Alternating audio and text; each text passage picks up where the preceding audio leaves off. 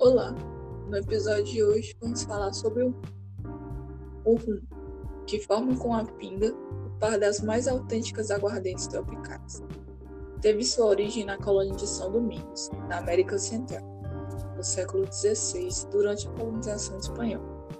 A partir daí, os povos das ilhas do Caribe, de Cuba, da Jamaica, de Porto Rico e até mesmo das Guianas, conheceram e adotaram essa bebida que primitivamente era de uma aspereza muito grande. O rum é fabricado a partir da fermentação do melaço e de cana-de-açúcar, através da adição de leveduras produzidas nos laboratórios das próprias destilarias. Para cada tipo de fermentação, é necessário um tipo de levedo. Após a fermentação, é feita a destilação, que resulta em um produto incolor e teor alcoólico elevado. Mas, em alguns casos, é preciso que se destile esse produto até três vezes, para que se tenha uma qualidade melhor.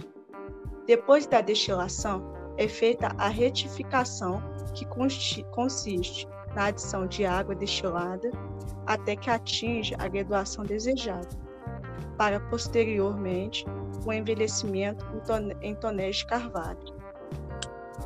Existem basicamente duas variedades de rum.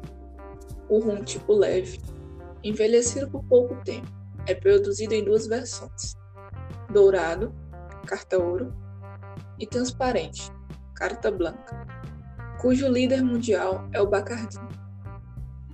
Rum encorpado, mais forte, é envelhecido em tonéis de carvalho escuro, por períodos que variam de 2 a 15 anos. Tipos de rum: rum cubano, rum de tipo leve, que pode ser de cor dourada e branca. Rum da Jamaica é o mais forte e mais encorpado de todos os rums. Rum da Martinica é um rum típico do Caribe da, da língua francesa encorpado, feito com suco de cana no lugar do melaço.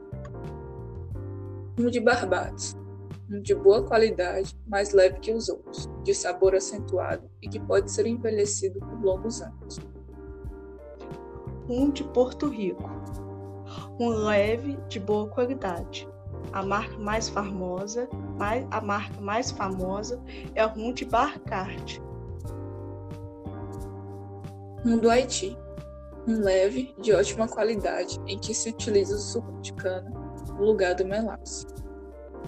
No próximo episódio, nós vamos falar sobre a tequila.